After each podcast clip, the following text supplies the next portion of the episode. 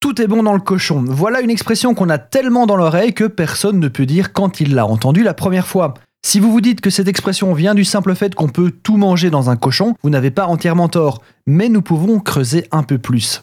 L'expression tout est bon dans le cochon est attribuée au gastronome Bria Savarin. Ça ne vous dit sans doute rien comme ça. Jean-Anthelme Bria Savarin était un homme politique, mais ce qui nous intéresse ici le plus est qu'il était aussi un enthousiaste de la gastronomie et un auteur culinaire. Auteur notamment d'aphorismes, entre autres choses, hein, il a écrit beaucoup, beaucoup sur le sujet.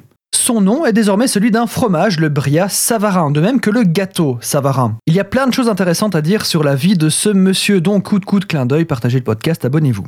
C'est vrai que tout est bon à manger dans le cochon, même les parties les plus étonnantes, comme les oreilles, les pieds, la queue ou encore la couenne, la peau.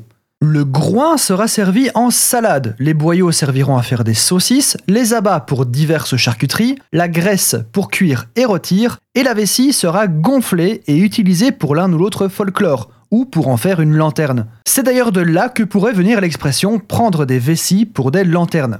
Les os seront bouillis pour en faire des fonds ou en extraire de la gélatine. Et la tête, alouette, deviendra de la tête pressée. Et la langue, bah je vous fais pas un dessin. Tout le monde a été traumatisé par ça à la cantine.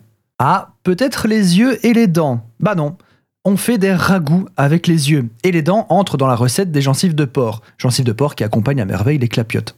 Il y a bien une chose qui n'est pas bonne dans le cochon, et je vais sans surprise citer ben, les ténias, la trichine, les bactéries et autres virus. C'est pour ça qu'il faut éviter de le consommer cru. Les anglophones ont une expression similaire que je vous traduis. Dans le cochon, on peut tout manger, sauf le cri. Et pour ceux qui se demandent la différence entre un cochon et un porc, sachez que la réponse est un petit peu sordide. Un cochon, c'est l'animal vivant, le porc, c'est le même, mais mort. Donc techniquement, on nourrit le cochon, mais on se nourrit du porc. Le cochon, on pourrait dire bien des choses sur son talent. Il a la couleur des roses, mais sans son piquant. Tout est bon dans le cochon, du groin jusqu'au jambon, la rate et les rognons, la queue en tire-bouchon.